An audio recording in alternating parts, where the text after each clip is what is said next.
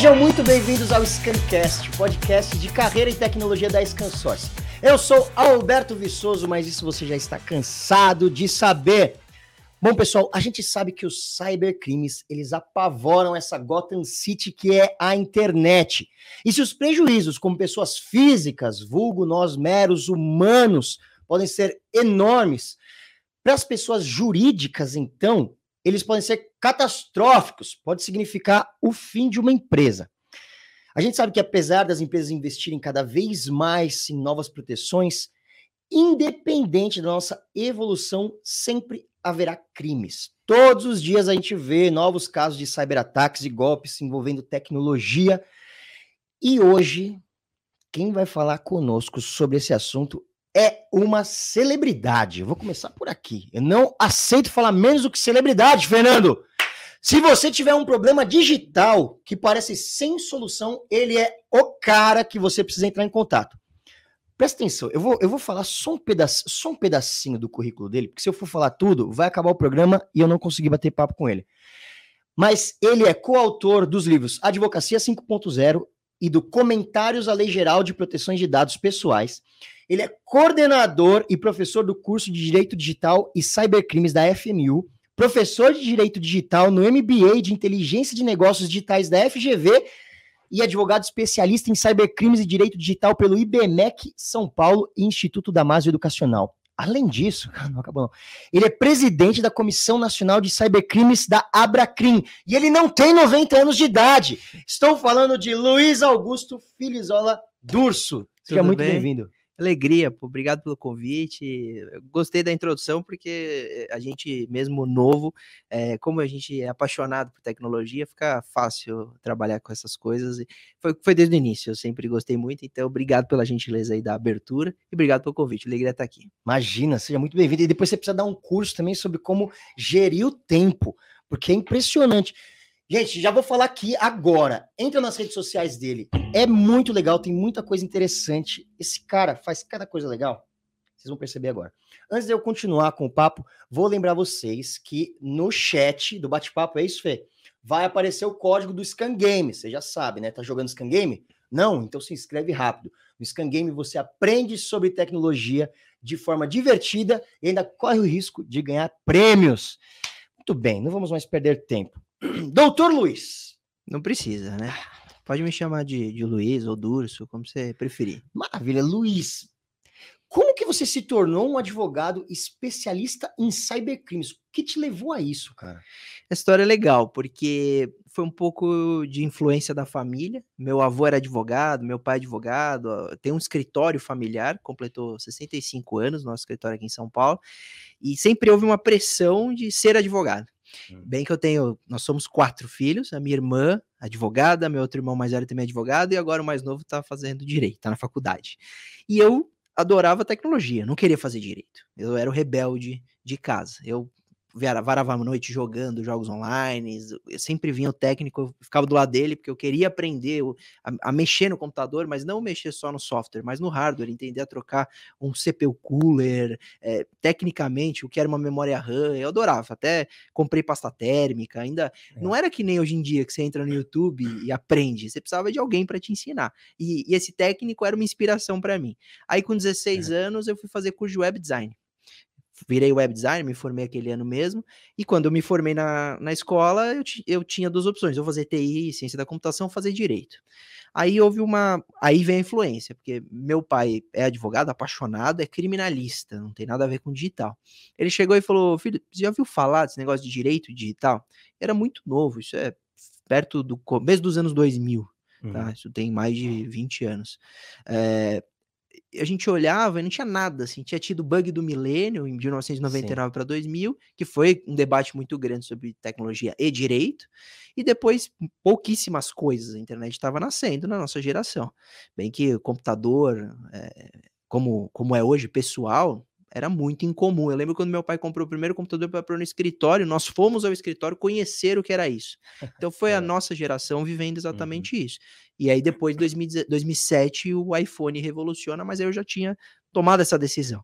Então foi, um- foi um- uma sorte por gostar de tecnologia e uma sorte por ter alguém, que seria meu pai no caso, essa figura, que falou, ó, essa área é muito legal. E eu fui, fui conhecer. Aí teve um primeiro congresso no Brasil, à época, de direito digital, era mais cybercrime naquela época. E eu fui nesse congresso. Aí estava o presidente da Oracle, Google, uhum. do Brasil, tinha um representante da Microsoft que palestrou, e, e, todas, as, todas as falas eram uma tendência a isso crescer. É, não, tava começando, tinha nessa época já ICQ, talvez MSN e tal, mas uhum. ainda não era como é, de jeito nenhum. É, e aí eu falei, puxa, eu acho que pode ser que eu encontre alguma coisa legal aqui para o futuro profissional e pela minha felicidade, porque eu não queria decepcionar a família, mas também queria trabalhar com TI. E aí eu escolhi essa área. É, hoje muita gente fala, puxa, que legal, né? Eu sempre te vejo na TV, por quê, né? Você gosta muito. Hoje eu me sinto realizado, hoje eu sou feliz e eu, hoje eu sei que naquela época eu tomei uma decisão muito certa. Então, respondendo a sua pergunta, como eu me tornei especialista, foi uma coisa quase orgânica, natural, que eu sempre quis, e aí ficou muito fácil. Na faculdade, eu foquei, meu TCC foi cybercrime, e o, o meu orientador, ele falava, vai ser difícil te orientar, eu não tenho obra para te indicar, eu, eu conheço pouco, o meu orientador conhecia pouco sobre cybercrime, então eu tive que meio que me virar, pegar muita coisa de fora, Estados Unidos, Europa, e aí eu, eu, eu falei, puxa, tem muito espaço aqui, se eu começar a escrever, se eu começar a me dedicar, vai ter um espaço enorme. É, essa época, quando eu já estou na faculdade, em São Paulo tinham dois escritórios grandes dessa área, e um deles eu estagiei. Então, Legal. eu fui atrás, falei, aqui eu preciso trabalhar. Se eles são começando, são grandes, eu preciso estar aqui. Então, eu estagiei no escritório, tudo, e aí depois, quando eu me formo, eu abro esta área no escritório da família, que é o escritório que eu tinha que trabalhar, que, que eu gosto muito, mas aí são mais de 10 anos que eu me dedico só a isso, e as coisas aconteceram. Aí foi é, publicações, como você falou, convites para dar aula, eu, eu, descobri que eu gostava de lecionar, que foi na sorte, e, e, e, as coisas aconteceram também do ponto de vista de, de alguma forma, eu ajudar a sociedade. Então, é, projeto de lei que eu interferi, que, que mudou uma lei por causa de questões te tecnológicas, e hoje várias estão mudando, né? Então, foi aí que eu me encontrei, e assim eu me tornei especialista nessa área. Então, foi algo, não foi algo na sorte. Foi algo que eu sempre quis, mas com um pouco de influência da família e uma alegria de encontrar o que eu amo e acordo todo dia feliz, sou, puxa, hoje é mais um dia que eu vou fazer o que eu amo. De verdade, eu faço, não é, não é aquele discurso de, uhum. de motivacional, é algo que realmente, eu acho que todo mundo que gosta muito de TI faz com muito amor, né? É eu vejo meus amigos, hackers amigos tal, e, e nessa área eu me encontrei. Então, eu nem, nem gostava de usar terno, eu comento. Então, quando eu ia para a faculdade no começo, eu levava o terno pendurado no carro para me trocar para o estágio, porque eu queria ir como todo mundo. Eu não queria chegar de terno, eu não gostava. E hoje, é, eh, para mim, é uniforme. Assim, eu é. prefiro ir de terno. É, e, e, se eu tiver demais, eu tiro a gravata, tiro o blazer, do que não usar. Eu, eu curto. Então, eu acabei me adaptando ao mundo do direito, que é mega tradicional, e incluir toda essa parte de tecnologia. Isso me favorece no mercado, porque muitas vezes o cliente me procura e fala, doutor, eu não queria um advogado, que é advogado puro, e se tornou é, um especialista em direito digital. Uhum. Eu, como eu, como eu uni essa evolução quase sempre, né? simultânea, né? uhum. 50% digital, 50% de direito, e me, me empenho em ambas as questões, isso me deu um diferencial no mercado que, é, que, que a meu ver, é muito legal. Então, foi assim que, que eu cheguei aqui hoje nesse podcast. Que legal, você é um dos pioneiros nessa área no Brasil, né, cara? É, o, os, esses escritórios grandes que eu citei, que eu trabalhei, é um, um os sócios têm 15 anos a mais que eu e seriam os primeiros no Brasil. E eu venho como se fosse uma segunda geração, mas muito nova. Então, realmente, hoje, quando, eu, por exemplo, é, uma das quando eu comecei a viajar pelo Brasil a convite para dar palestra, eu fui dar uma palestra no Mato Grosso. Hum. Aí eu cheguei na faculdade lá, o professor falou: a gente não tem na grade direito digital, nada relacionado à sociedade da informação ou cybercrime, não tinha nada. E a gente falou: mas tem que ter, isso é tendência, os crimes vão migrar para a internet. E aí isso começou a aparecer nas faculdades, eu já estava formado, então realmente eu. Eu posso me considerar de uma geração que, que hoje é, é, in, influencia essa nova área. Então é quase como um pioneirismo essa turma toda que seríamos nós dessa área do direito digital com a minha idade ou uns 10 anos a mais. Que legal. Deixa eu te fazer uma pergunta. É, falando do resto do mundo, Estados Unidos, Europa, como que eles estão em relação aos crimes digitais, assim, direitos digitais? Muito melhor que a gente. É, quando eu comecei a escrever, eu sempre, e você abriu falando de cybercrimes, e essa é, um, essa é uma briga na nossa área. qual é a nomenclatura perfeita para definir esses delitos na Hum. internet. É crimes virtuais, é, de- é, crimes de alta tecnologia, crimes online, cybercrime. E eu sempre usei cybercrime porque eu, eu- a primeira vez que se citou esse termo foi em 1990, num grupo do G8, que são os países mais ricos do mundo, numa reunião do G8. É, e lá é, eles já debatiam sobre crimes na rede, em 1990, porque tinha um pro- problema muito grave já de terrorismo e etc. Então, se você pegar é, leis europeias, é, muitas vezes elas influenciam no Brasil. Hoje nós temos a Lei Geral de Proteção de Dados, a LGPD, graças a uma lei europeia, que é a GDPR. Então a gente viu a GDPR e falou, pô, essa lei é boa. Por quê? Porque tanto os europeus como os brasileiros, nós somos injustiçados. Porque nós não somos os eh, norte-americanos que estamos no Vale do Silício consumindo e, e usando os dados, nem os asiáticos que também vivem disso. Nós somos aqueles que concedem os dados. Então a gente está é. fomentando essa área com os nossos dados e, não- e a gente não tinha benefício nenhum, tanto os europeus como os brasileiros. Então a- eh, os europeus abriram os olhos muito antes da gente. Eles legislaram com a GDPR, General Data Protection Regulation, e a gente olhou e falou, pô, essa lei é muito boa. Porque começou um debate, será que a gente vai ter que respeitar essa lei europeia? Uhum. E aí foi muito popular, bem que eu, eu trago numa- na minha palestra um slide que mostra que durante alguns meses a pesquisa GDPR no Google Analytics, né, no, no Google Trends, foi mais popular do que a Beyoncé. Então tava todo mundo querendo saber sobre essa história de proteção de dados. E o Brasil falou, "Pô, será que a gente vai ter que respeitar? As próprias empresas, muitas, muitas nos consultaram, perguntaram isso. E aí logo o legislativo reagiu com a LGPD. Então você vê que vem muita inspiração. Desde o direito em si, né? Quando você vai para faculdade de direito, a gente estuda direito romano. Uhum. Então, eu fiz uma pós-graduação em Toledo, na Espanha, e a faculdade é de 1500, onde eu fiz a pós. Ou seja, a faculdade ensinava direito quando estavam descobrindo o Brasil. Então a gente tinha índio aqui e lá eles já estavam debatendo sobre direito. Então, a- a- normalmente o- os países europeus influenciam muito a gente, mas nessa parte de tecnologia tem muito dos Estados Unidos também, principalmente depois do caso eh, do Cambridge Analytica, o escândalo do Sim. Facebook. Eh, houve uma mudança generalizada de como tratar dados, como usar a internet, e isso eh, vem para o Brasil. Com relação à investigação, aí a gente também deixa muito a desejar e tem muito a aprender. Desde as, a gente viu isso em todos os filmes quando a gente falava de investigação no mundo físico. Então você via lá no CSI, eles iam atrás da digital. Tem até uma história engraçada. Uma vez meu pai foi assaltado aqui em São Paulo. Eu ainda era. eh, eu tava no- no- na escola e ele já era advogado. E aí ele chega, fala, ah, me assaltaram, tudo. O cara com a arma. E aí ele, o indivíduo tava nervoso. Meu pai achou que ele queria levar o carro, tentou abrir a porta e ele segurou a porta e fechou a porta. E ficou toda a digital dele inteira, a mão inteira marcada no vidro. Quando ele chegou, eu falei, pai, aqui, ó, vamos levar na delegacia. Ele falou, filho, não adianta nada. Isso naquela época, hoje ainda evoluiu isso um pouco, questão digital. Mas esta é a realidade do mundo digital no Brasil. Em São Paulo, nós temos uma divisão hoje. Nós temos Hum. a divisão de crime cibernético. São três delegacias só para isso. Mas a demanda é tão grande eh, que eles não dão conta. E a, e a questão, questão de eh, tecnologia, questão de investimento para se laudar computadores. Porque quando você tem uma Uhum. busca e apreensão, aprende o computador, tem que um perito ver esses computadores. O laudo demora oito meses, nove meses. A investigação fica parada esperando esse laudo.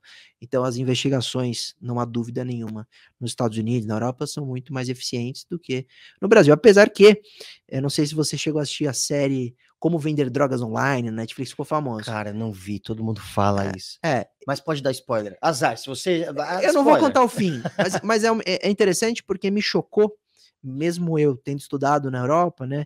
Me formei lá nas, na- nas pós, é, é uma investigação de um indivíduo que vende droga na internet, mas não na Deep Web, ele vende na Surface. Ele, ele vê a- um site da Deep Web, que era Silk Road, que era o site mais conhecido de venda de droga na, na Deep Web, ele fala, é ruim esse site. Eles fazem marketing muito ruim.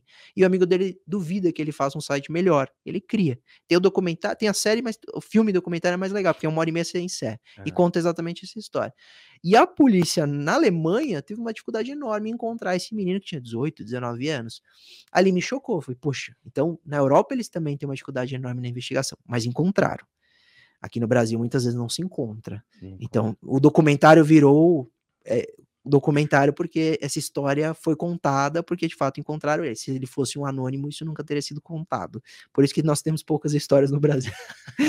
É verdade. Cara, e você comentou uma coisa que eu acho muito interessante sobre esse lance de, meu, vou confiscar a máquina. Eu, eu vejo na reportagem, às vezes o cara quase que sai no jornal que vão confiscar o computador do cara. O cara já meteu um machado ali, já deu uma pedrada, jogou num lago o computador e e aí não recupera mais, né? Isso é um problema no. Porque assim, a investigação do cybercrime ela começa sempre no digital. Então você vai quebrar IP, porta lógica, identificar fisicamente uma máquina, uma conexão. Uhum. Se for um brasileiro, ótimo, vai para busca e apreensão. Então vamos na casa dele, pegar esses computadores para ver qual ele utilizou para cometer aquele delito. Se é, há informação de que pode acontecer e ele resolve tacar o computador no mar, ele literalmente aniquila a materialidade, né, a prova. E isso sepulta muitas vezes a investigação. Então, isso é, mais um problema. Esse é, eu diria que não é um dos maiores problemas da investigação do crime, do crime cibernético, mas é um, um problema muito grave. É muito fácil você sumir com a prova. É mais ou menos o que acontecia quando o indivíduo matava alguém e sumia com a arma. Mas é, o computador, é, as, as provas lá, às vezes são muito importantes para você conseguir é, de fato, uma condenação para esse indivíduo e ele se desfaz muito fácil de um celular, ou pior, tem caso, por exemplo, de políticos no Brasil e até nos Estados Unidos que houve a busca e apreensão, apreendeu-se um smartphone da Apple e não se quebra a criptografia da senha. Essa história de quebrar a criptografia da Apple, é, a meu ver, é ilusão. É, eu, eu, se você o seu celular é o da última geração, atualizado o iOS, não tem como quebrar. E se alguém descobrir, com bug bounty, etc., eles rapidamente corrigem. Então não é um sistema tão simples de quebrar a senha se tiver bloqueio. Então teve nos Estados Unidos uma ação famosa que eles aprenderam um iPhone e aí o advogado da parte pediu para que a Apple quebrasse a senha. Falou, oh, eu tô mandando o celular para você, me devolve com os dados. Eles falaram, não, a gente, nem a gente consegue. A Apple respondeu Caramba. que não poderia quebrar essa criptografia da senha da tela de bloqueio. Então, às vezes até o aparelho é, é apreendido, mas sem a senha também não conseguiria quebrar. Mas aí, eu, te, eu, vou, eu vou ter que pular umas perguntas aqui, que você já levantou uma bola que tá quicando. Eu vou te perguntar desse roubo do Pix, cara. Que tá todo mundo apavorado agora. Vamos lá, já vou entrar nesse assunto. Tem tanta coisa para perguntar antes disso, mas já vou entrar nele agora. Depois eu me viro aqui com a ordem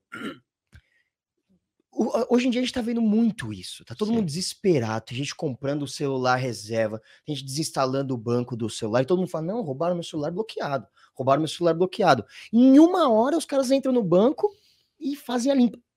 Isso é muito louco, porque tem umas duas semanas, saiu na televisão e ficou famoso um cara que limparam a conta dele 140, 140 mil reais.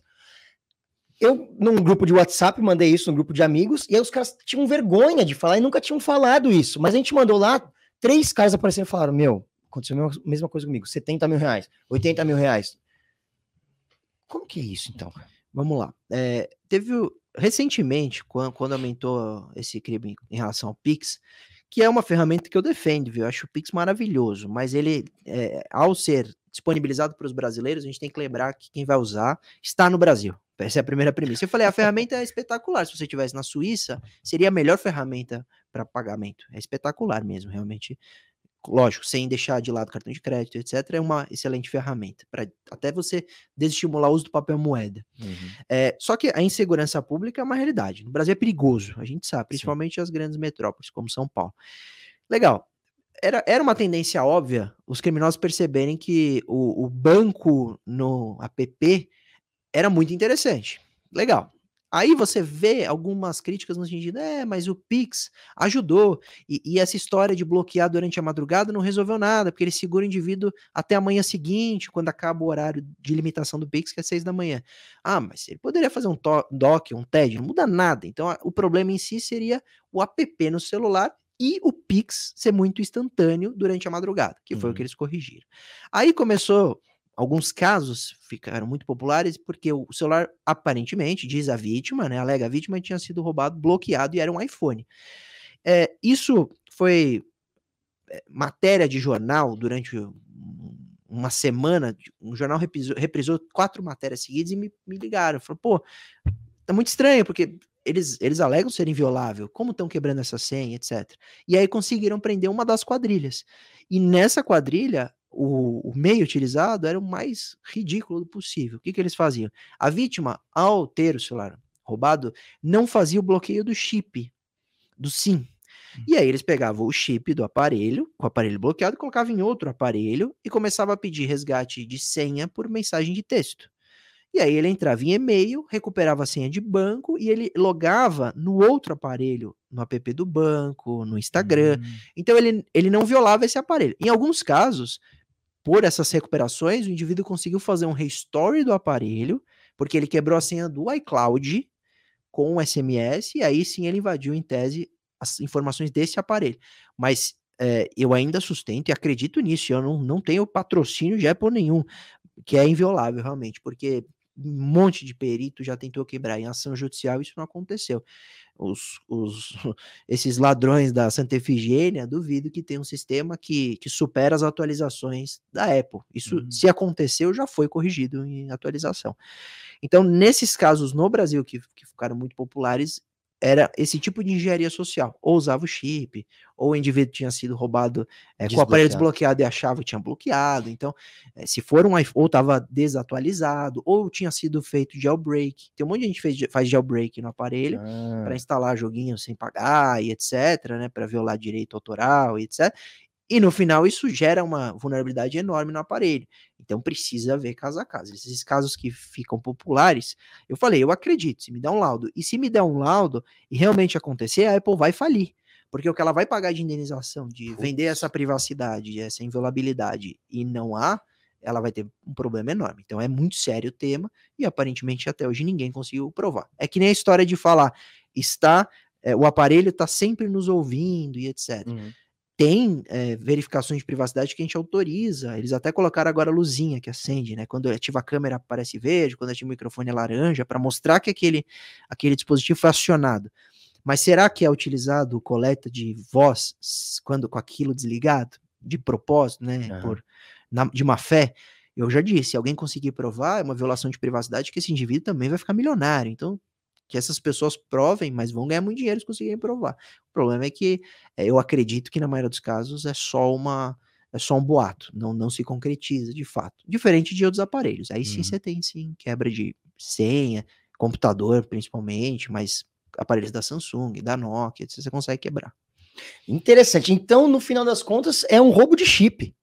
Nesse caso, era como se fosse uma clonagem de chip, usava o chip para hum. quebrar as senhas e conseguir invadir. Mas você levantou uma história do Pix. É, outra situação, que aí sim depende muita cautela, é o indivíduo ir para a rua sabendo que, que ele tem o app do, do banco lá e tem os investimentos lá. Esse é um perigo real. Sim. Por quê? Porque mesmo que ele não quebre sua senha, hoje o, o, o ladrão, né, o, o, indivíduo, aí o agente, ao realizar o crime, a primeira pergunta que ele faz, tem vídeo. Outro dia saiu um vídeo do assalto e ele encosta na vítima e fala: qual é a senha?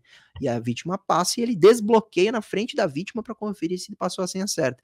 Então, qual é a nossa segurança, Alberto? Você sai aqui na rua, qual é a segurança que uhum. não vai parar um indivíduo de moto e falar, passa a senha e te levar com, com Antes de você reclamar do, do Pix em si, né? Então, não, mas aí você tem que estar tá preparado para esse momento. É isso que eu, a minha orientação é essa. Por isso que muita gente tem dois aparelhos ou tem pouco dinheiro nessa conta. O que eu fiz? Em vez de ter dois aparelhos, porque uma vez eu dei essa, essa orientação lá no, no Pânico, o Emílio falou que era uma orientação classista, é. É, ostentação para ter dois aparelhos. Eu falei, não, tá bom, eu vou mudar a minha sugestão. E eu mudei, de fato. A sugestão que eu dou é ter duas contas. Você vai ter uma conta que você vai deixar logada no celular com pouco dinheiro, dinheiro do dia a dia, do Pix. E a outra conta só para internet banking de computador, notebook, você deixa para movimentar mesmo. em casa ou na uhum. empresa. Então essa conta do app vai ter pouco dinheiro. Se você for surpreendido por um sequestro ou, ou um roubo que ele te leve o celular desbloqueado ou exige a senha, você vai ter pouco dinheiro para ele para ele te furtar ali ou, ou, ou, realizar empréstimos, né? Porque mesmo que você não tenha dinheiro, o risco é que ele realize empréstimo e depois subtrai os empréstimos. Isso é um problemão. Mas prepare-se para esse momento. Essa é a orientação que eu dou. Ative aquelas opções, principalmente de iPhone e, e Android que tem o Find My iPhone, Find My Android, você consegue apagar os dados, localizar o aparelho, né? Às vezes para levar para a polícia. Tem gente que isso com os meus pais. Às vezes eu cheguei e falei, pai, você tá com o Find My Phone ativado? Eu falei, o que, que é isso? Aí você vai ver tá desativado. Então tem que estar tá pronto para esse momento, pensar que pode acontecer e deixar tudo ativado, porque muita gente já foi assaltada, me ligou. Falei, primeira coisa, faz a, a exclusão dos dados à distância. Como eu faço? Ah, vai no site é, iCloud.com, loga lá no seu, na sua conta e faz a. Ah, mas eu não lembro minha senha do iCloud. Eu não sei se o Find My iPhone estava ativado. Então, use essas ferramentas e esteja pronto para esse, esse momento. É, e, lamentavelmente, a gente tem que agir assim, assim que eu enxergo. Isso é muito legal, porque tem as ferramentas, né? É isso que você tá falando. Tem muitas ferramentas. A gente não usa. Vamos, ser, vamos lá. Eu não vou mentir para vocês, vocês não vão mentir para mim. Tá tudo ativado aí? Tudo mesmo? Olha, eu sei que não tá. O meu não tá. É. Autenticação e verificação em dois fatores. Não, esse eu coloquei. Tem e-mail, tem no WhatsApp, tem no Instagram, tem no Facebook, tem no Twitter. Será que todo mundo ativou em tudo? E sabe onde é o pessoal esquece? Hum. Em app como Uber, app de entrega, iFood, o pessoal esquece de colocar lá. Mas aí o indivíduo é assaltado, o celular desbloqueado, e a primeira coisa que o, que o ladrão faz é pedir um, um, Uber e começar a gastar Uber, pede comida de iFood, pede entrega de produto eletrodoméstico. Então tem que lembrar também desses apps que não são diretamente linkados, que é banco, né? exato, mas... que não é que não geram prejuízo enorme como o mercado pago ou com o banco, mas que você pode ter prejuízo se eles utilizarem ou ter acesso ao cartão. Então tem que lembrar também desses apps de pôr autenticação de dois fatores. Tudo. Cara, isso é muito verdade. A gente bateu um papo com, com o pessoal aqui também, numa outra entrevista que a gente fez, e o cara falou: Meu, pegaram, meu, roubaram meu celular, não tive problema nenhum, mas de repente começaram a pedir um monte de Uber em Goiânia, ah. em Goiás. Falou mesmo? E falou é, então. Então, acontece. Eu tive um monte de cliente. E não conseguiu cancelar. E aí eu vou para outro ponto. Você que é, é um doutor da lei aqui. E, e aí? Não, não, não bloqueei nada, me roubar. Eu sou esse cara que saiu na televisão aí, perdi 140 mil reais. E aí, eu morro com esse prejuízo ou o banco tem que me devolver? Bom, é, vou te responder o que eu aprendi na faculdade de Direito para tirar 10 em todas as provas. Depende. Essa é a melhor resposta. Mas a verdade é que depende muito do caso concreto, né? Óbvio que é muito subjetivo, porque o juiz que analisa, mas eu não quero dar essa resposta para o pessoal, o pessoal falar, ah, ele tá. A real é o seguinte: é, se você demonstrar que você tomou todas as medidas de cautela, mínimas, tá? Não as, não as que a gente está dando que seriam as exageradas, as mínimas, é, você pode sim conseguir ter ressarcido seu dano. Isso é possível, tá? Um monte de casos a gente conseguiu. Então, por exemplo, eu tive um caso que o indivíduo teve um, o app da, de, eu não vou falar empresa, mas de criptoativos, que ele investia muito dinheiro. Ele, ele, só para você ter uma ideia, faleceu os pais, ele pegou o apartamento dos pais, vendeu e colocou em criptomoedas. Então, era muito dinheiro mesmo e ele teve a conta invadida e eles movimentaram todo esse dinheiro em 14 minutos. Fizeram as quatro transações. 14 Passa de um milhão em 4 minutos. Aí, em, em 14 minutos. Aí o que, que a gente fez? A gente criou uma, uma tese a dizer: é, essa empresa que faz venda de criptoativos, exchange, ela é como uma, uma empresa de banco, como um banco. E o banco ela, ele tem a obrigação de checar o perfil do usuário, etc., e não liberar tão facilmente um saque, uma transferência. Até quando a gente fala de milhão, tenta, tenta gastar milhão, né? É muito difícil, tem que pedir cheque administrativo. Não creio que tenha gasto. Você tem que mas... ter primeiro esse milhão. É, primeiro, primeiro você conseguir, conseguir conquistar, mas já fiz acompanhamento de cliente para comp uhum. compra de imóvel e tal. Deve você tem que fazer ser. cheque administrativo, avisar com cinco dias de antecedência, liberar a verba e tal. Como o cara conseguiu em 10 minutos fazer? Então a gente levantou essa hipótese, dizer que o app, né, a, a empresa foi omissa nas cautelas e ela sim é responsável, porque se tivesse feito qualquer checagem, não teria acontecido o crime e a gente conseguiu é, recuperar. Quem pagou foi a empresa, que é milionária aí, é só a maior do mundo em criptomoedas. Então, nesse caso. Essa que está no Brasil muito forte, agora patrocinando o campeonato de futebol e etc. Uhum. Então, é, alguns casos é possível você demonstrar, mas foi o que a gente falou, essa história da, dessa empresa, a gente criou uma tese, a gente foi atrás de, de, de, de fato fazer o, o, direito novo, é isso que eu falo, o direito digital acaba sendo é, Tudo inovar, novo, né? É, uhum. até dentro do direito. Então foi essa analogia que fizemos e funcionou nesse caso. No caso do Pix, a gente já divulgou um monte que demonstra que, por exemplo, é, eu tive um caso que o indivíduo ligou na operadora, pediu o bloqueio do chip e não fizeram. No caso desse menino, salvo engano, ele pediu o bloqueio dos apps e eles não fizeram. Ele ligou no, no, no banco e falou: Ó, eu fui roubado, me bloqueia momentaneamente as transferências. E aconteceu as transferências. Aí viralizou, foi para a imprensa e o banco que é esse banco novo aí de, de tecno, tecnológico, né? É, falou que vai ressarcir. Esse, hum. esse menino de 140 mil vai ser é, ressarcido. Por quê? Porque aconteceu uma falha na prestação de serviço dessa empresa. Ela não fez o bloqueio quando pediu. Por isso que quando a vítima me liga, qual seria para o pessoal guardar isso? Se eu sofrer um crime, primeira coisa, vai, vai ligando nessas empresas e pedindo bloqueio de tudo, principalmente os bancos. Porque se você demonstrar que você foi atrás, você ligou na operadora e pediu bloqueio do Hum. chip, ligou nas empresas e pediu bloqueio da, do app bancário e tal, se acontecer algum crime depois da sua ligação, a chance de você ter o dinheiro de volta é muito maior. Então, até isso é o depende. Como a vítima reagiu. Se Hum. ela for diligente, melhor. Se ela deixar, daqui a três dias eu vou ligar, a chance dela ficar com prejuízo é enorme. É, então é um problema. Às vezes a gente tem caso que é uma empresa e, e é infectada com um keylogger, um ransomware, algum tipo de vírus, e aí há uma invasão ou uma coleta de dados e eles conseguem acessar a conta. É, se a, a empresa reagir imediatamente, muitas vezes é possível recuperar. Exatamente com essa tendência. Ah, mas não teve checagem, não ligaram, token, etc. Cadê?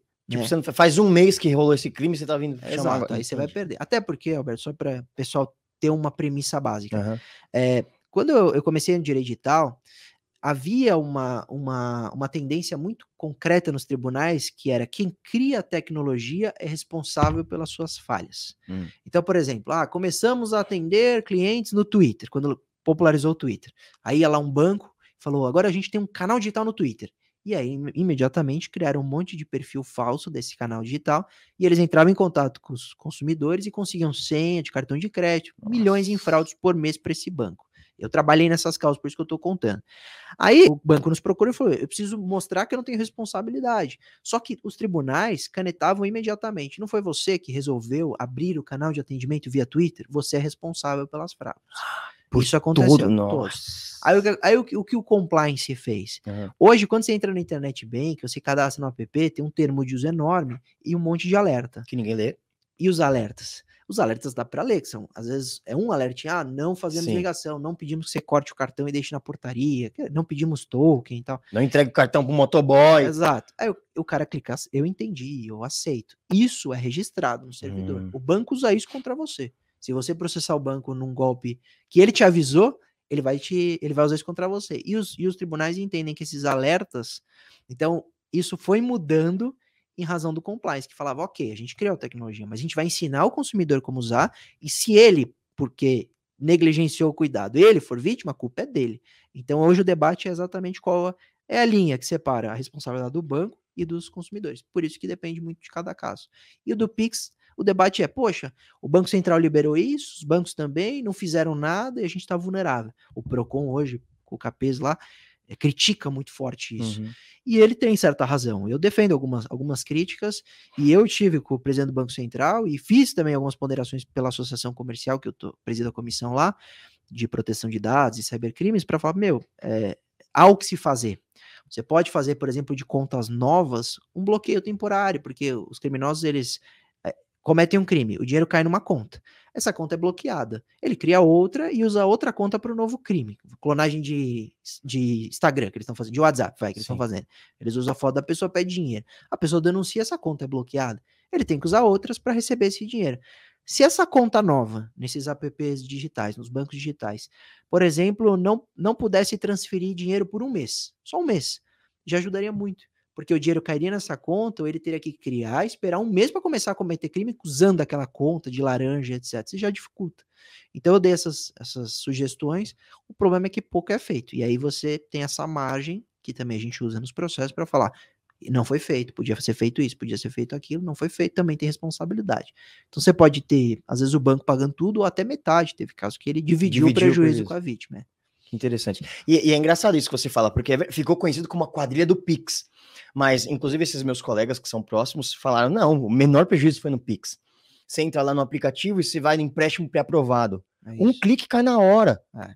E, e cai na hora que ela transfere e acabou, né? É, e, e normalmente, se acontecer a- o empréstimo, isso aí é dica pessoal, processe.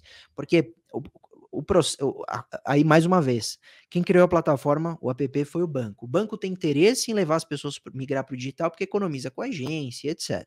Legal, com funcionários, tudo. para você aprovar um empréstimo, você precisa assinar um contrato. Quando há um Hum. empréstimo, é um contrato. Esse contrato pode ser virtual, tudo bem, mas o banco tem que criar ferramentas para verificar que quem está assinando lá digitalmente é você. E não basta só o login e a senha, porque você pode ter sido invadido. Existe essa premissa, não é algo absurdo e inimaginável, é algo totalmente plausível. Uhum. Então a responsabilidade é do banco em checar que você é você. Como eles não checam e, e aprovam os empréstimos e dão lá o dinheiro e o criminoso saca, a gente alega exatamente isso. O banco não verificou que não era o consumidor realizando o empréstimo e o banco tem que arcar com prejuízo. Normalmente o banco que, quando é empréstimo assim, fica com prejuízo, mas eles fazem exatamente isso. Eles fazem os empréstimos. Eu já, eu já fiz um, um teste, eu liguei no meu banco e falei, ó, não quero empréstimo pré-aprovado. Eu nunca, nunca vou pedir empréstimo no app. Você tem como bloquear? Ela falou, não. Caramba. Aí eu falei, então, por favor, eu vou gravar, eu vou rep repetir a pergunta, eu vou gravar, porque se um dia qualquer, aí eu tenho mais uma prova. Então, o advogado é o chato de sempre? É o chato de sempre. Mas essas, essas pequenas coisas ou fazem diferença na minha vida e isso vai servir como é, é, antecedente para todo mundo, que eu poderia dar de orientação, ou um caso grande que serve para o banco mudar isso. Então, se, se eles sofrerem muitos processos, talvez amanhã eles pensem talvez com uma selfie. Pô, qual é a dificuldade de colocar, quando você pediu o empréstimo, uma checagem por selfie? No seu rosto ali imediatamente nenhuma. Já facilita muito. Já ajuda muito, porque parte dessas invasões são feitas à distância. Não tem a vítima junto para você pôr na cara dela o PP uhum. e validar aquela empréstimo. Então você já teria. Mas eles não fazem. Por isso que a gente está cobrando tanto essas mudanças e tem acontecido, tem melhorado muito. Porque o Brasil é muito seguro quando a gente fala de segurança de cartão de crédito. De cartão de crédito, né? É, meio de pagamento, o Brasil é, é, modelo, né? Um dos modelos, exatamente. Do app de banco também, a gente é muito forte. Ninguém invade sua conta sem você dar causa ou sem você contribuir. Ninguém consegue invadir por via servidor, porque hum. é muito seguro. Agora, a gente acaba dando causa ou a gente foi vítima de um desses crimes que aí facilita. Então, a culpa não é nossa, mas a gente interfere de alguma, alguma, de alguma forma. A gente está sempre atrapalhando os meios de te tecnológicos, né? Claro. Eu estava falando sobre isso hoje. Ia ser tão fácil uma empresa proteger um celular se não tivesse um ser humano usando ele. Pena que a gente atrapalha tudo. e me diz uma coisa, em geral, vamos falar sobre toda a internet. A internet, ela é o planeta Terra na era medieval? As leis digitais, elas têm ajudado alguma coisa? Porque a gente sabe que a internet é uma terra sem lei, né? Que de pouco em pouco a gente está correndo atrás. Tem funcionado isso? É uma boa pergunta. Às vezes eu, eu, eu fico refletindo sobre isso, né? Eu, eu vou no Twitter e falo, caramba, isso aqui é um descontrole absoluto. Agora, essa semana nós tivemos um maluco aí, mais um, né, nos Estados Unidos, que fez a live enquanto entrava no mercado atirando todo mundo. É, durou essa live. Ele conseguiu transmitir isso na internet. Só dele ter conseguido, isso já é um absurdo, né? Mas é, você começa a ver isso, esse descontrole, essa violência. É, é um problema muito grave. Não é não é na era medieval. O problema é que a internet revela um lado do ser humano muito negativo. É, isso é péssimo, né? Essa característica do ser humano usando a internet. Uhum. A gente é mal, na internet, né? A gente naturalmente é mal. Que falando em regra. de escape louca é essa, né? É, isso faz muito mal. As redes sociais se tornaram naturalmente mais tóxicas. As pessoas se odeiam mais, né? As pessoas têm, têm mais tranquilidade para criticar, para ofender, para invejar, etc. Isso é muito ruim, mas é uma característica humana. Então a gente tem que lidar uhum. com isso. Agora, é, as leis podem ajudar? Podem, podem. Assim como a gente depende também muito mais de uma atuação mais diligente das plataformas, né? Hum. Essas redes sociais, elas são responsáveis, elas criaram tudo isso. Né? Não adianta elas criarem tudo isso e falar, não, isso aqui é um mundo livre, cada um fala o que quer. Bem que o Elon Musk resolveu interferir. Comprou. Sim. Não é a melhor forma, mas ele alguma coisa vai fazer, já tá dando dados sobre perfis falsos, está encarando coisas que a plataforma sabia e nunca revelou.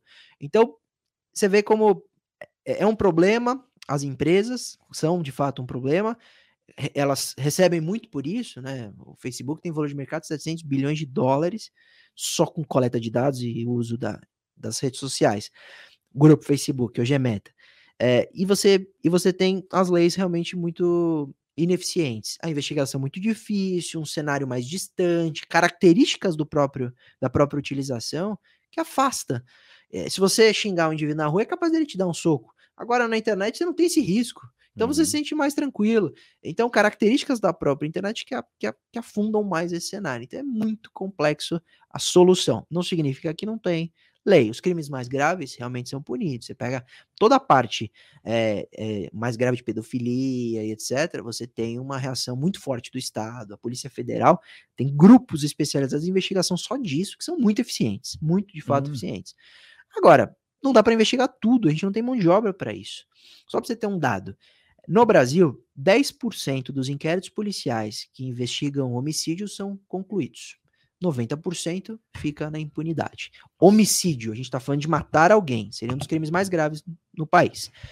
Se você pegar estelionato, golpe na internet, até são crimes menos gravosos. Até a lei, até, até a pena indica isso, né? Sim. Se você está falando de homicídio qualificado, a gente está falando de pena de 30 anos máxima. Se você está falando de estelionato, você está falando de 5 anos. Então até a pena está indicando para mim que é um crime menos gravoso. E por óbvio, é, basta ver que a vida é o bem jurídico mais Uhum. importante de todos nós. E não o patrimônio quando você perde num golpe na internet.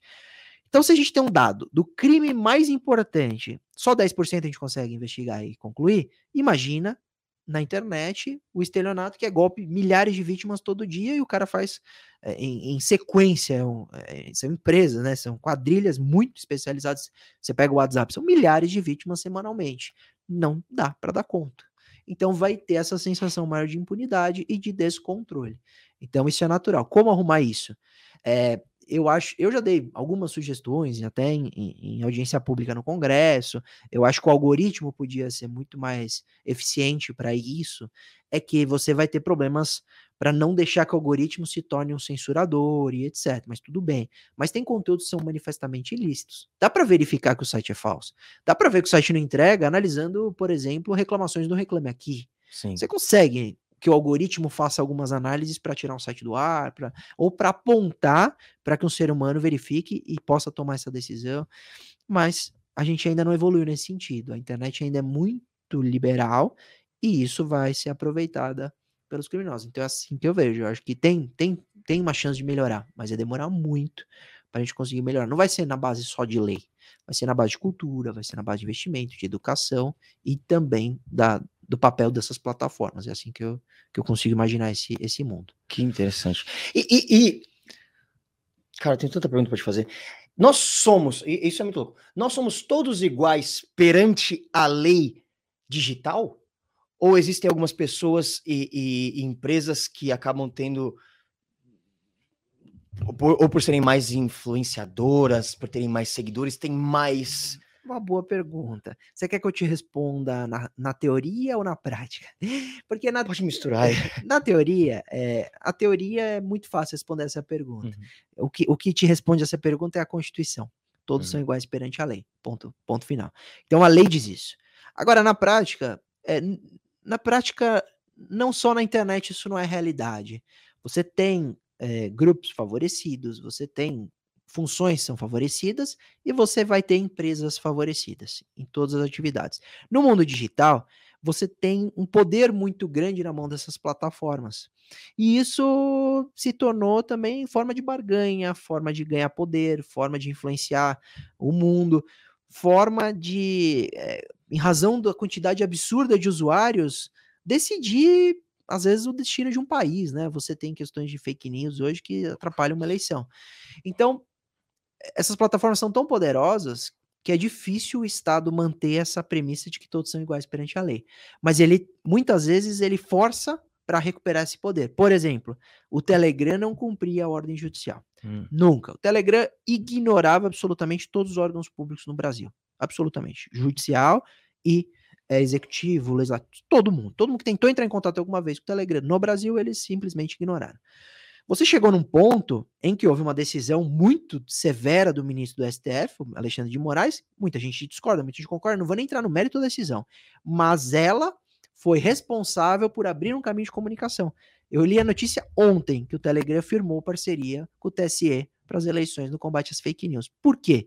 Porque ele chegou no momento em que o ministro do STF falou: vamos bloquear o acesso ao Telegram no Brasil. Ele ia perder. é, acho que é primeiro lugar de, de usuários estão no Brasil, o Telegram. O maior grupo são os brasileiros, salvo engano, tá?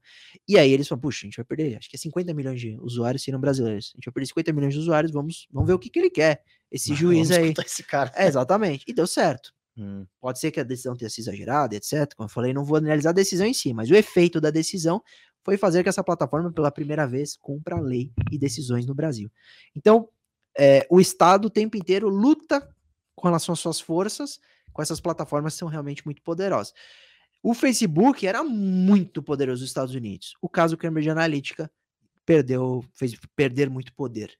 Ah, foi. Por- foi, porque o Mark Zuckerberg teve que sentar no, no Senado norte-americano e responder perguntas constrangedoras e falar sobre seu algoritmo e mudar a sua plataforma e mudar o seu termo de uso, pressão do Estado. O Brexit também O depois. Brexit, o, o Brexit tem, tem muitas pesquisas que apontaram que houve influência eh, no Brexit em razão de fake news, né? Uma decisão do Brexit foi influenciada como a, como a decisão do, da, da, da eleição Trump versus Hillary, né? Que, que elegeu Trump.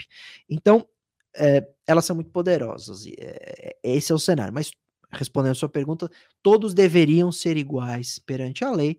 E aí você, lamentavelmente, na aplicação do direito, não vai ter isso, porque tem gente que tem acesso à justiça, tem gente que vai ter mais dificuldade, tem gente que não tem dinheiro, depende de um, de um, de um atendimento público que muitas vezes não é o suficiente. Então, lamentavelmente, no mundo que a gente vive, que é capitalista, que depende de poder, você vai ter diferenças, mas a regra constitucional é que todo mundo é igual perante a lei. E, e você enxerga que um... é muito louco isso, né? Eu, eu, eu te perguntei se a internet era o planeta Terra na, na, na Na era, medieval. porque eu, particularmente, pessoalmente, eu enxergo muito isso. Parece que, meu, a Terra, o planeta Terra, né, onde a gente vive, não tinha lei. Não tinha lei e, gente, era uma bagunça. O cara matava o outro, o cara roubava o outro. Blá, blá, blá. De repente falou, gente, peraí, a gente precisa pôr lei para organizar isso aqui. E organizamos. Hoje a gente ainda tem as tretas, mas tá tudo meio organizado. Aham. E parece que de repente a internet abriu a porteira, colocando todos os bichos para fora. E essas leis que a gente já tem fora, pô, você aqui é o melhor exemplo disso, família de advogados e de repente você entrando junto com a internet, tentando descobrir, falando, vê, lutando, põe a faca no dente, vamos descobrir cada coisa como que resolve. Você acha que acho que é, é meio subjetiva essa pergunta, mas você acha que um dos maiores dois dos grandes problemas da internet seriam esses, talvez? É- Essa falta de. é, essa impunidade e esse grande poder de, de poucas empresas? Você acha que esses são dois grandes pilares de problemas da internet? São. A sua analogia é boa, porque eh, a era medieval era tudo novo. E aí a gente, fal, fal- a gente não entendia direito como re- regulamentar tudo isso. Eh, a internet é exatamente igual. Quando eu, quando eu vi nascer blockchain, Bitcoin, criptomoedas, eu, eu trabalhei muito forte, ainda de- trabalho para regulamentação, para de alguma forma nós termos a regra dos jogos, né, para a gente conseguir utilizar isso de maneira lícita, eh, tirar essa história de que pode ser usado para o crime e tal. Então, aconteceu. E aí o Estado olhou e falou: Meu, tem gente que tá ganhando dinheiro, tem gente que tá usando isso. Como que eu, como que eu trabalho com isso? Como que funciona isso? Porque sempre foi via banco e do nada tá descentralizado, não- ninguém controla isso, que é a ideia da internet, da web 3.0, né? Essa história da- do próprio metaverso, descentralizar, Decentraland, você tirar o poder do Estado e das big techs. Aí vem exatamente essa ideia também de descentralização, é aí a história de um dos problemas. Com certeza, esse monopólio é péssimo. A gente viu quando o Facebook ficou fora do ar. Aquele dia no Brasil, Putz, caiu tudo. não, não tem como trabalhar, não tem como fazer, não tem como interagir, porque uma empresa é dona de Instagram, Facebook, agora WhatsApp, WhatsApp, tudo. Isso é péssimo. Eu critiquei a época e eles estão até nos Estados Unidos tentando obrigar a que se diversifique. E outra, não há nada mais benéfico ao usuário do que a concorrência. Eu falo, só existe refil de Coca-Cola no McDonald's graças ao Burger King. Senão nunca ia ter. Só existe hoje um táxi melhor em São Paulo graças ao Uber. Então a concorrência ela é muito benéfica ao consumidor e nesse caso ao usuário. A partir do momento que você deixa todo, tudo na mão de quatro empresas, é péssimo, é muito ruim. Então isso é um problema, até porque essas plataformas não estão decidindo só o preço, como seria do, do monopólio de um posto de gasolina. Elas estão definindo o conteúdo que ali vai ficar presente, o que você pode ou não falar, o que é notícia falsa ou não. Então isso é muito pesado e difícil de se, se controlar, e não deve ser Big Techs. Essa outra coisa é essa impunidade, porque é tudo novo, a falta de regulamentação, a falta de entender o que é, muita gente desconhece, o legislativo tem dificuldade. E por quê? Porque a internet é dinâmica, é rápida. As coisas mudam muito rápido e, e evoluem muito rápido. E a gente tem um, é, uma burocracia que às vezes é até importante para uma lei entrar em vigor, para você regulamentar alguma questão. Tem que debater, tem que ouvir, tem que ouvir a sociedade civil, as empresas e tal. Isso demora. A gente tá. Projeto de lei 2630, que é o de combate às fake news, já tem mais de dois anos. Mais de três, salvo engano. Então, não vai regulamentar tão cedo e é Uhum. um problemão ah, desde 2016. Sim. Então, a internet é essa área medieval dos tempos modernos e esses são problemas muito importantes que a gente vai tentar agora com essa história de descentralização regulamentar. É, Ou melhor, melhorar. E, e- e aí, as pessoas que defendem essa descentralização defendem muito que não tenha regulamentação nenhuma. E às vezes eu até entro em, em conflito com essas pessoas, porque quando eu falo, por exemplo, de regulamentação de criptomoedas, as pessoas falam, não vem com história de regulamentar esses advogados que mas às vezes a segurança jurídica favorece.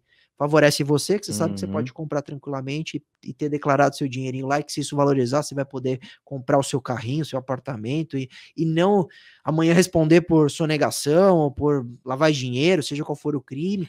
Mesma coisa se você mandar o dinheiro para fora e não responder por evasão de divisas.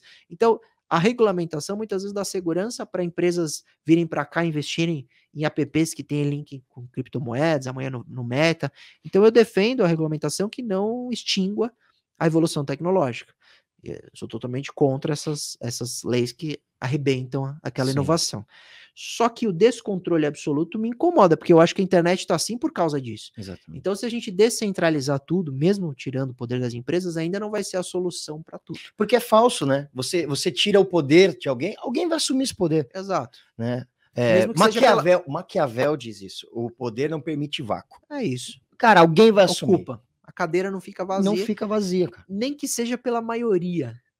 Se você pensar essa- essa, internet descentralizada, a maioria vai acabar controlando, porque eles vão ser os reis dos cancelamentos, os reis das informações. Quem mais produzir conteúdo, talvez seja a pessoa que mais fale a verdade. E aí se organiza de uma forma meio. Exato. monta uma quadrilha É louca isso, aí. É isso, e vai controlar. Então, não- não- essa história de descentralizar tudo e ser É. totalmente autônomo vai ser a solução, eu não acredito. Eu, eu prefiro eu prefiro ter um certo controle estatal para poder, por exemplo, entrar com os meios de investigação, se tiver crime, Uhum. preservada liberdade de expressão, liberdade de inovação, todas essas, mas um pouquinho eu acho Tem que é que um importante, porque equilíbrio. senão eu acho que porque senão a internet fica exatamente como está hoje, esse controle de, absolu- esse descontrole absoluto e essa impunidade. Por isso que todo mundo fala, da onde vem essa máxima, internet é terra sem lei? É uma sensação. E é uma Hum. sensação que eu vejo que é real. Mesmo trabalhando. Isso gera também, mais uma vez, diferença, porque você e o terceiro que que pode contratar alguém, um advogado, para acompanhar uma ação e para acompanhar uma investigação, por exemplo, ah, o cara vem me contrata, eu vou cuidar dessa investigação, Uhum. eu vou apoiar o delegado, eu vou indicar qual IP tem que quebrar, eu vou indicar ah, uma busca e apreensão, isso funciona melhor quando tem um advogado em si, óbvio, é como qualquer profissão, se tem alguém cuidando daquele procedimento. O Estado, ele, ele tem formas de fazer isso de maneira orgânica, mas é mais um inquérito naquela polícia, é mais um. Então, aquele desfavorecido, mais uma vez, é prejudicado. O abismo só aumenta, né? Exato. A diferença social só, só arrebenta. Então, é pior. Que no final das contas favorece o crime. Gente, o abismo social aumenta o crime. Me ajuda aí. Aumenta mesmo. E aí, deixa eu te fazer uma pergunta. O que, que você está enxergando para esse ano? Porque vamos lá. A gente sabe dos problemas de fake news. A gente sabe que agora a gente tem deepfake, que é uma coisa desesperadora. A gente está num ano de eleição. A gente vem de Cambridge Analytics.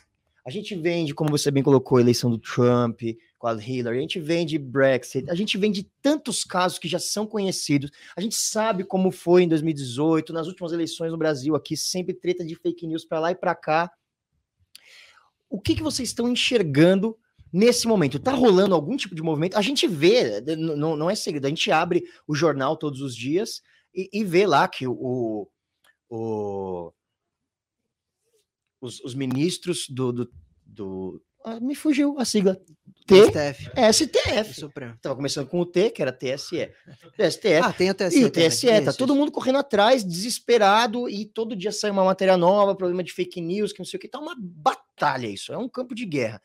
Porque a gente sabe que, como você tá expondo até agora, é, infelizmente fake news está descontrolada, tem grupos muito bem esquematizados para para convencer a cabeça das pessoas. Isso é desesperador. Quem não tem uma pessoa na família, eu tenho. Eu tenho gente na minha família que, de repente, acredita em umas fake news. Que falou, gente, não é possível. Tem gente que voltou a acreditar em terra plana, né? Enfim, não vamos entrar nesse papo. Posto toda essa introdução, falei demais. O que, que você está enxergando desses novos movimentos, essas preocupações do ponto de vista de cybercrimes e direito se, é, digital? O que, que você está enxergando desse momento que a gente está no Brasil agora?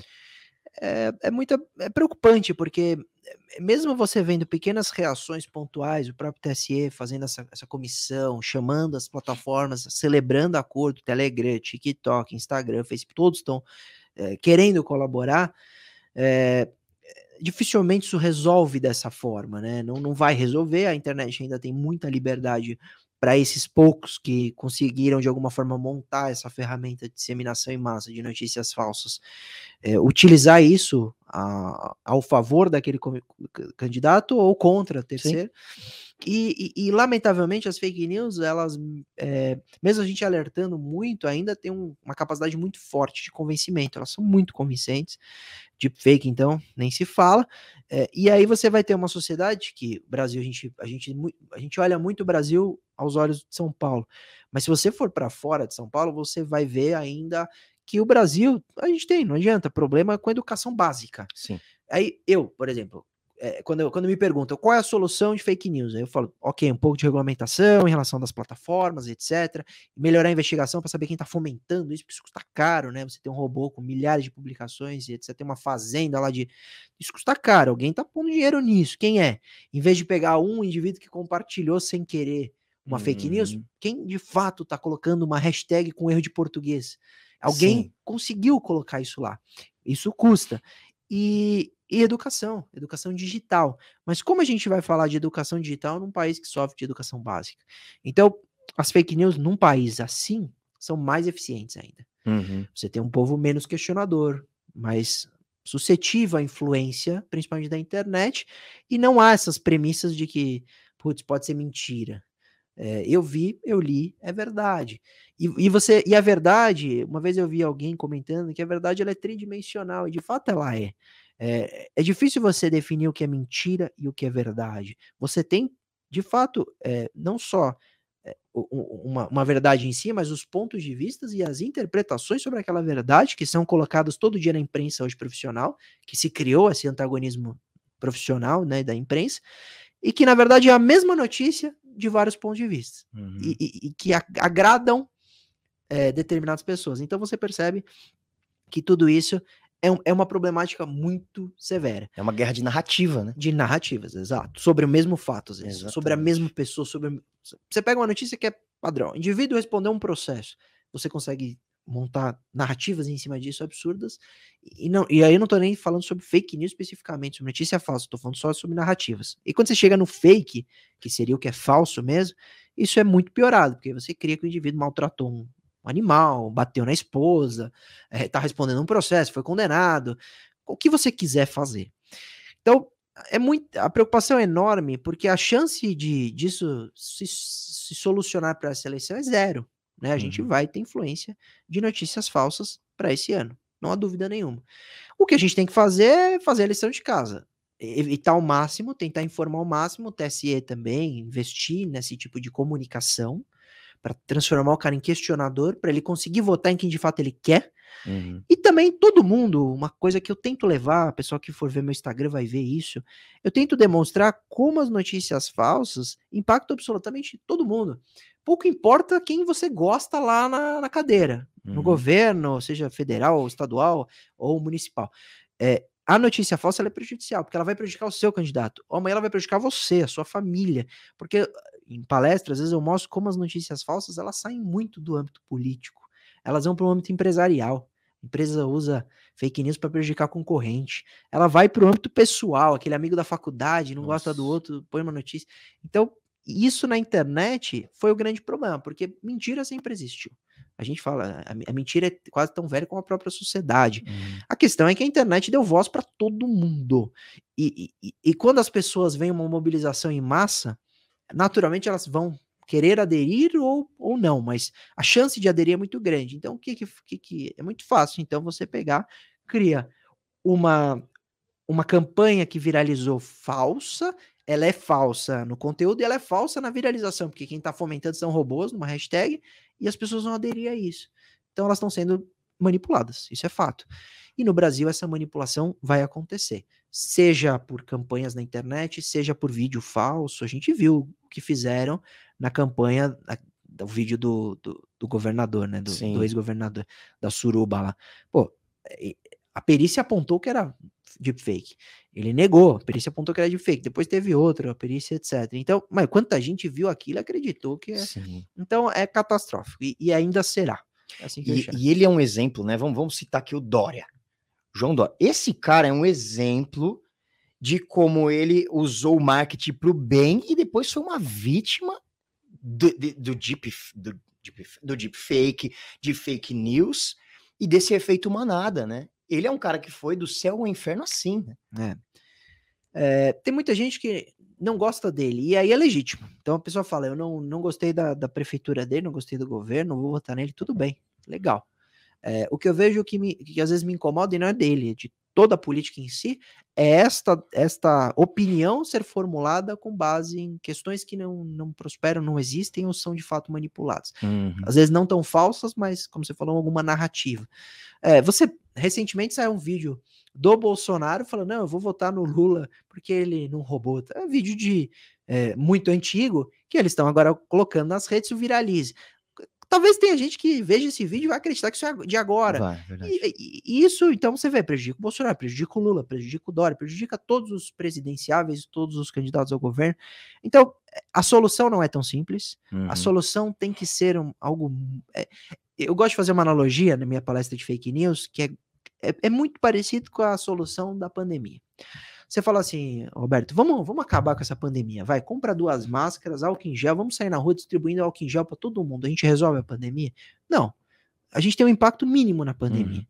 Por quê? Porque para você resolver a pandemia, eram é, soluções macro importantes e é, que se complementavam. Então, durante a pandemia, você precisava, você precisava ter um lockdown, você precisava usar máscara, você precisava usar é, álcool em gel, você precisava se vacinar, tal. Então, para fazendo Fazendo tudo isso, vai ter uma diminuição a longo prazo para ao final, quem sabe, uhum. a gente erradicar coronavírus no mundo.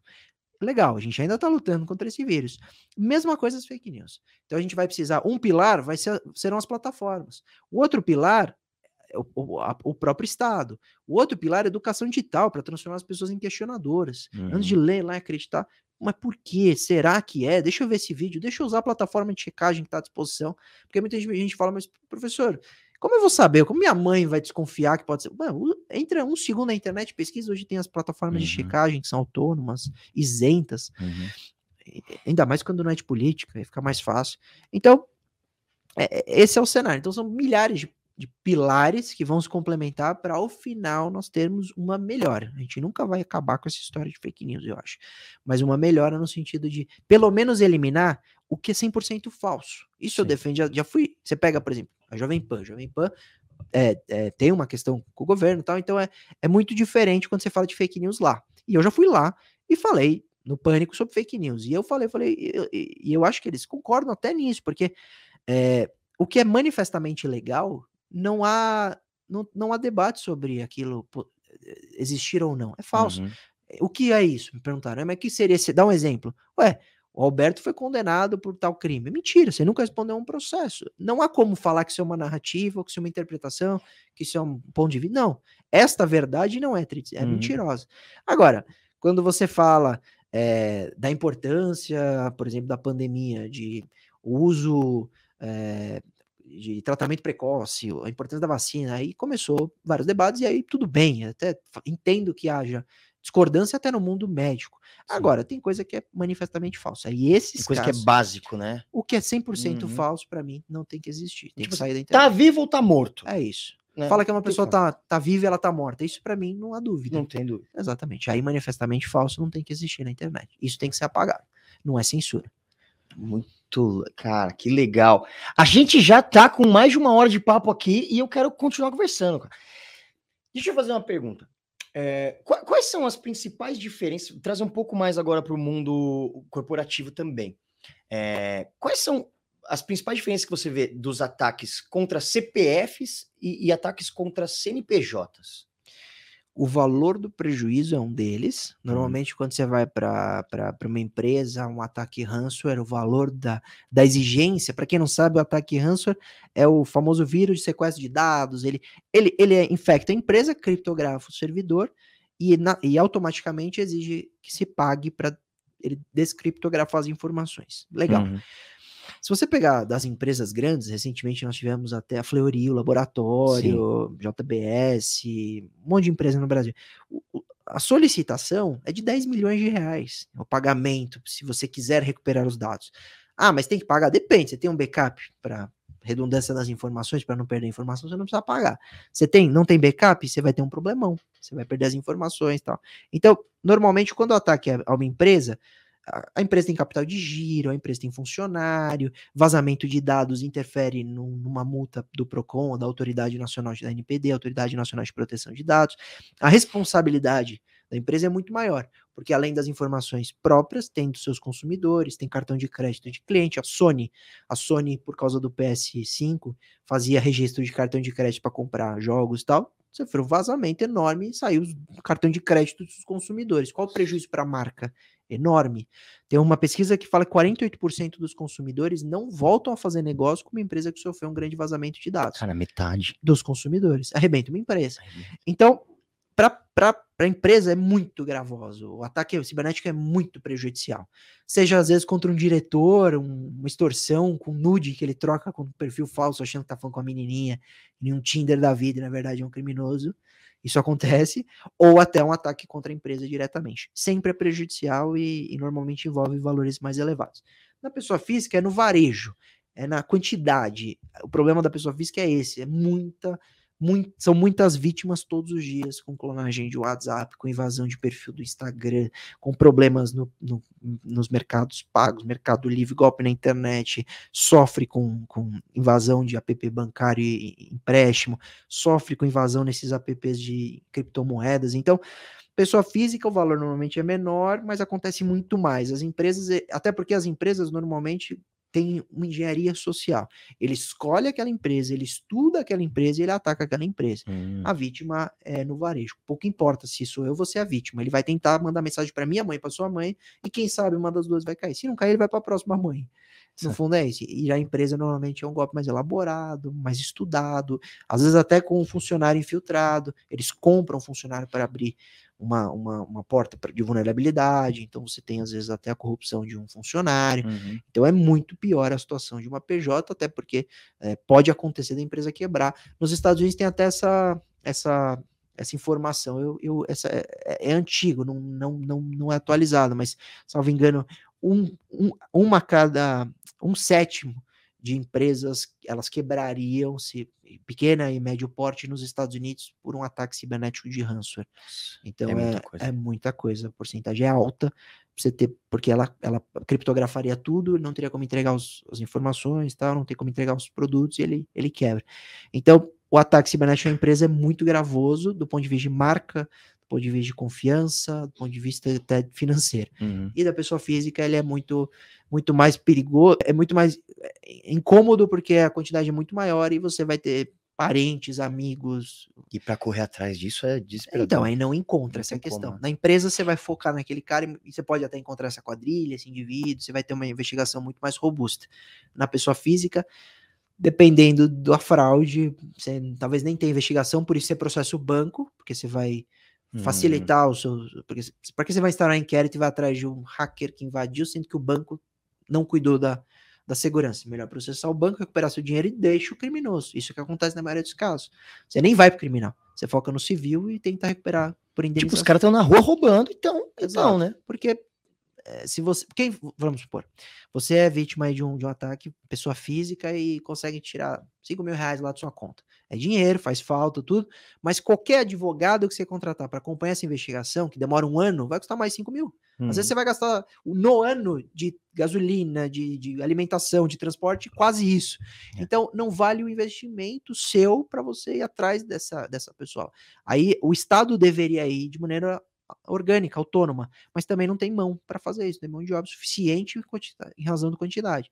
Agora, a, a, empresa vai contratar uma equipe de TI, de jurídica, para encontrar essa pessoa Uhum. e para recuperar os dados. Então a reação aqui é maior em razão da, da importância. Da pessoa física é muito menor. Então é isso mesmo, uma impunidade muito maior. É assim que eu vejo a grande diferença dos ataques cibernéticos. E, e- e falando de mercado de cybercrime, vamos falar assim, né? É, tem vários dados que a gente já viu que hoje em dia um dos maiores mercados e um dos que mais cresce é o mercado hacker, né? E tem empresas especializadas nisso e já movimentam bilhões de dólares todo ano. É, Po- Posso te. por favor. Vou dar um dado. O cybercrime movimenta 1,5 trilhão Tri. de dólares por ano. Trilhão De de, dólar. dólares. Que absurdo. 1,5 trilhão. É quase 10 tri de reais. É isso mesmo. Que absurdo, cara. Então, é, então vale a pena, né? Às vezes, daqui a pouco o cara vai estar em dúvida de onde ele entrega currículo. Mas ó, é, são. Você que é advogado, já está inserido nesse meio, indo atrás dessa galera e processando quem tem que processar. Como que funciona esse mercado? São, existem muitas empresas, existem poucas empresas. Estou chamando de empresa aqui, de empresa hacker. De quadrilha mesmo. Quadrilha, é. Tem muita quadrilha, pouca quadrilha, são internacionais. As mesmas quadrilhas que atacam bancos, que atacam empresas de tecnologia, são as mesmas que tem gente batendo celular na, na rua. Co- como que é isso? É uma boa pergunta. E aí você vai ver como a internet, lamentavelmente, nesse, nessa questão é democrática. Você, a gente tem um caso, é, a, gente, a gente advogou para um, pra um governador e ele não é de São Paulo e ele ele tinha, ele fazia para arrecadar para doação de caridade um- um- uma festa de Natal lá no estado dele. Ele era o governador, vinha as celebridades e tal, e o pessoal doava um dinheirinho lá para uma empresa específica, não era nem para ele, e essa empresa ajudava crianças carentes. Muito legal o projeto, muito bonito. Um, uma- um menino clonou o e-mail desse governador, da- desse, desse, dessa festa do Natal, e começou a mandar para essas celebridades que estavam mais ou menos no mailing que ele teve acesso. Então, o, exemplo dessas vítimas, que não, não, é não são os clientes, são pessoas envolvidas diretamente com o caso. O Tiaguinho doou, Luciano Huck doou, doou dinheiro para o Natal lá da, da- da- da- que seria doado para as crianças carentes. Só que, na verdade, era esse criminoso que estava arrecadando com estelionato, ele se passando pela, pela comunicação desse, dessa festa. Quando a gente foi contratado, a gente pensou que seria um- uma quadrilha, né? Algo, algo muito elaborado, porque foi muito bem realmente arquitetado, tinha coleta de dados, invadiu a empresa antes para saber quem eram essas pessoas do mailing, foi bem, foi bem feito. E o prejuízo foi alto. O prejuízo. é, Ele movimentou, que a gente descobriu no final, 120 mil reais de total de prejuízo. Beleza. E eu vou te contar o que ele fez com o dinheiro. Beleza.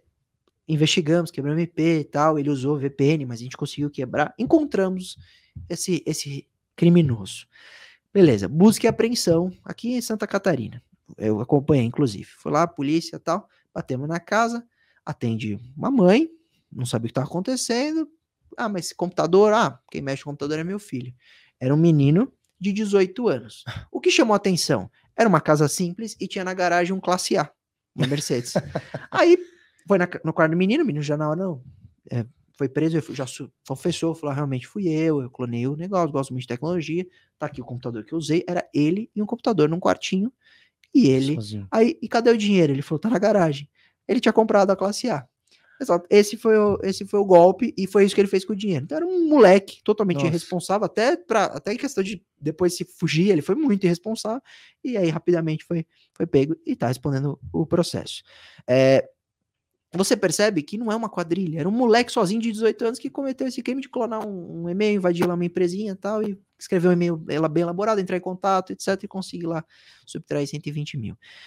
Então, ela é muito democrática, porque do mesmo jeito tem esse moleque, tem uma quadrilha enorme que movimenta 1,5 milhões em criptomoedas, ou, Uhum. ou- ou em, em golpe relacionados a criptomoedas, com pirâmides, o próprio Fantástico já deu um monte.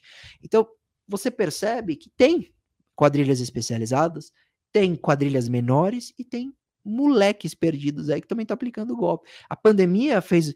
Só para você ter uma ideia, eu participei de uma matéria do Fantástico que a gente, a gente participou de alguns grupos do Telegram que eram chamadas escolas do crime.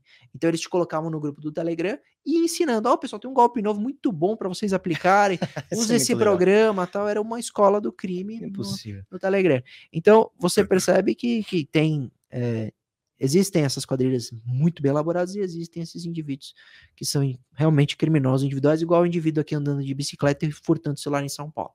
Tem de tudo, literalmente é muito democrático, só que é muito rentável.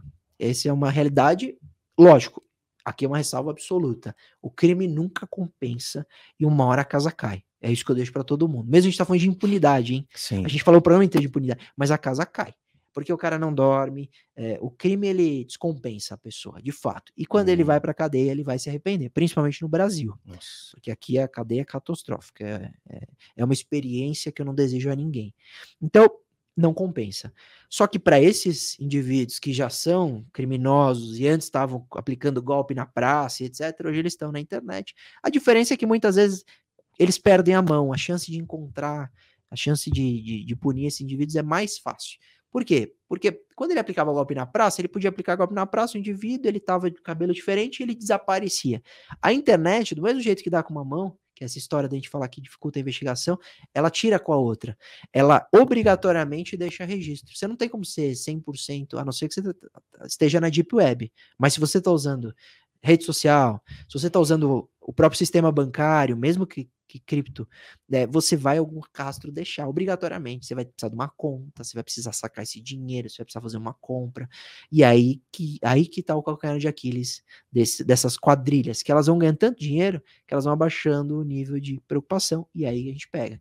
A gente não, né? A polícia. Aqui eu normalmente tô pela vítima, né? Aham. Pouquíssimas vezes eu estive por alguém que respondeu um processo, por- a não ser que, que realmente era uma, uma falha absurda. Eu já cuidei de caso que o indivíduo acordou com uma busca e apreensão e, na verdade, na hora de quebrar o IP, erraram. Nossa. É, aí você acorda com uma busca e apreensão, uma operação, aprende seu computador, não tem nada. Ele falou, não, não tem nada a ver com isso. Então eu já tive clientes investigados que é, erroneamente o Estado acabou encontrando aquele indivíduo, ou ele respondeu um processo porque acessou um site de download de filme, uma bobagem. Mas 90% dos casos eu tô pelas vítimas. Então aí a gente vai atrás dessas pessoas, né? Dos, dos golpistas e dos criminosos. Que louco. E, e eu acho interessante, você, você citou a Deep Web, eu queria te fazer uma pergunta sobre isso, né? A gente sabe da Deep Web, a gente sabe da Dark Web, né? Essas coisas. E o que a gente ouve, pelo menos no imaginário popular, é que são os lugares onde os maiores crimes da história da humanidade estão ocorrendo. A gente sabe que até certo ponto é verdade, né? Sabe que a gente ouve que tem pedofilia, é, tráfico de tudo que você imaginar lá dentro. A gente já entrevistou um hacker aqui, ele falou, cara, você consegue comprar um- uma granada, um Uhum. lança-míssel na, na, na, na Deep Web e Dark Web. E, mas ao mesmo tempo, eu acho interessante que todos esses crimes que a gente está comentando até agora estão na surface, né? Estão na superfície e a gente está falando de, cara, WhatsApp, Instagram, Facebook, e-mail, né? Bancos. Você consegue. Como que é essa distribuição de crimes? Ou, ou as coisas que acontecem na Deep Web, elas são investigadas de alguma forma? Você consegue. Vocês entram nesses tipos de crime também? para Sim, é, vamos lá. Eu- uma boa analogia, eu, eu gosto sempre de fazer analogia com o mundo real, é muito fácil quando você enxergar. Então, por exemplo, a gente tem a criminalidade normal, só que a gente tem uma criminalidade no Brasil do, dessas facções criminosas que existem muito forte, que a gente pouco vê. Então, de droga, de arma, tá acontecendo. Só que a gente não enxerga tanto, a gente enxerga muito mais a violência que atinge diretamente a, a dona de casa, é um sequestro, é um homicídio, isso a gente vê muito forte. A mesma coisa na internet. É, é que você tem uma, uma diferença, assim, dos crimes na Surface Web e na Deep Web. Por exemplo, na Surface você vai ter esses crimes que dependem de interação, você depende do usuário, o usuário está na Surface. Agora, na Deep Web, é, você pode ter crimes que, que propositalmente lhe interessa aquele que está acessando. Aquele que está acessando, ele também procura aquilo. Então, o indivíduo quer comprar uma arma, ele vai na, na Deep Web, ele não vai jogar no Mercado Livre, é, fuzil. Ele vai na, na Deep Web e vai tentar de alguma forma fazer que isso chegue no Paraguai, etc. Então, é, na Deep Web você vai encontrar esse indivíduo que quer comprar uma droga, que quer comprar uma arma, que, que, que, que, que quer financiar um atentado terrorista, você vê terrorismo, é, você vê essas questões muito mais fortes na, na Deep e na Dark Web, seria de fato essa parte de, de terrorismo, de. É, só que isso não, demo, não é impunidade também. Você perguntou, está sendo investigado? Tem, tem, tem. Nos Estados Unidos, eu falei da Silk Road, que era o maior site de venda da internet, estava dentro da Deep Web, que era o Silk Road. O dono foi preso por uma investigação do FBI por agentes infiltrados, porque não tem quebra de IP. Você dificulta porque você tem um certo anonimato, né? né? Só que você eles infiltraram agentes, começaram a fazer negociação, descobriram uma coisa ou outra, conseguiram prender o cara. Então, até na Deep Web você vai ter gente sendo presa. É, então, não é absoluta a impunidade. Se a gente trabalha, é, eu não lembro de, de, de, ter tido casos assim que eu já tive, por exemplo, pais preocupados que o filho está navegando, ou o filho vem no escritório fazer uma pergunta tal, mas não que, então, vamos supor, o, o filho acessou e, e, ele entrou num site que tinha questões de pedofilia, e ele acabou mostrando para o pai, eles ficaram muito preocupados do filho ter acessado isso, e eles vêm no escritório uma consulta so, exatamente sobre isso, tem a ver com o Deep Web, ele estava navegando, entende tecnologia, mas é, não é que ele cometeu um crime na Deep Web, então... Uhum.